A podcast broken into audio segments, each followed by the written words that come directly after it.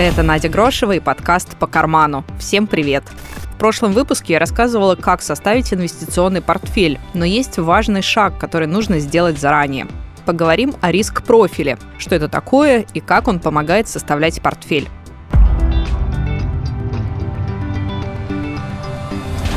Простыми словами, риск профилирования – это выявление вашей склонности к риску. И это не выдумка маркетологов, а требование Центробанка.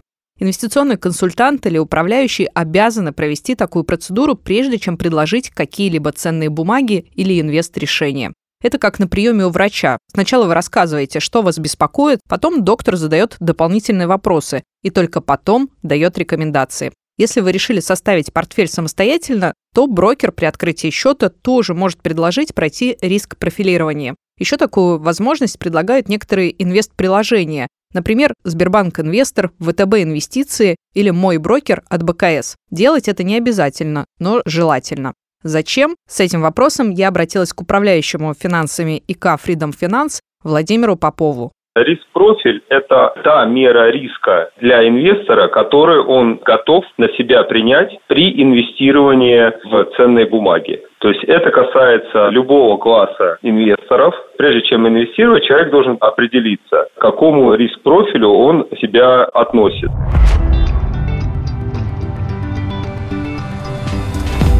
Результат складывается из разных параметров. Ваш возраст, опыт в инвестициях, ваши накопления и цели инвестирования. Ответы помогут подобрать оптимальные финансовые инструменты. Решила проверить свой профиль по анкете крупнейшего банка. Там 13 вопросов. Один из них, например, звучит так.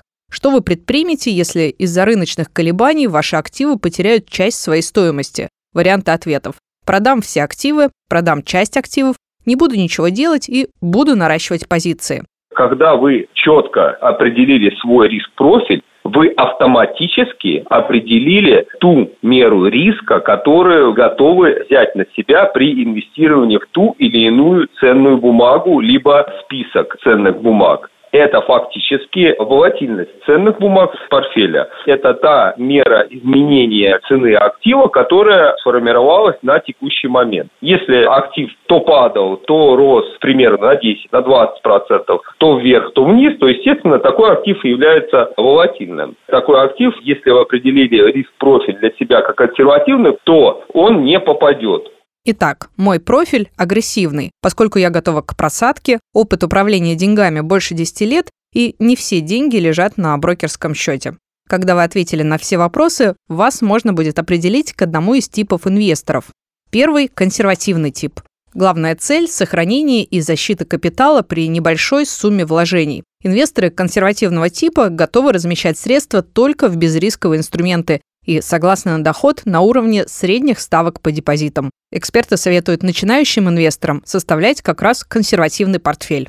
Начинающий инвестор, который только приходит и знакомится с ценными бумагами, с понятием фондового рынка, волатильностью, с понятием доходности, с понятием срок инвестирования, ему, конечно, лучше всего начинать с более консервативного подхода, либо сбалансированного.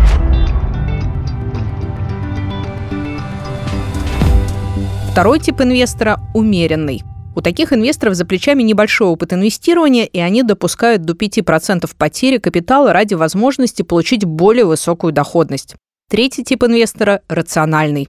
Такие инвесторы готовы на разумный уровень риска до 10% потери капитала, но за это хотят получить доход на уровне банковского депозита плюс 6-10% годовых в рублях или 4-7% в долларах США. Как минимум, они хотят видеть такой потенциал. Четвертый тип – агрессивный. Обычно в эту группу входят молодые инвесторы со стабильным доходом. Они склонны к риску в повседневной жизни и не боятся неудач. Им знакомо большинство инвестиционных инструментов, и они понимают, на что идут. Их ожидаемый доход находится на уровне ставки депозита плюс 14-18% годовых в рублях или плюс 10-13% в долларах США.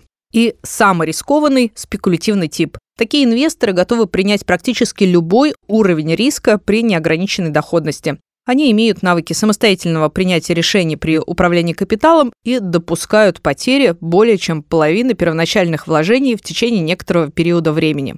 После того, как вы разберетесь, к какому типу инвесторов относитесь, можно подбирать правильные активы. Лучше проходить такую процедуру риск-профилирования каждый год. Чем больше знаний, опыта и денег, тем выше принятие риска. Чтобы убедиться в том, что управляющий правильно оценил ваш риск-профиль, попробуйте самостоятельно провести профилирование в одном из приложений. Это был подкаст «По карману». Слушайте нас на сайте ТАСС.ру, в соцсетях ТАССа, в том числе в YouTube и во всех популярных подкаст-приложениях.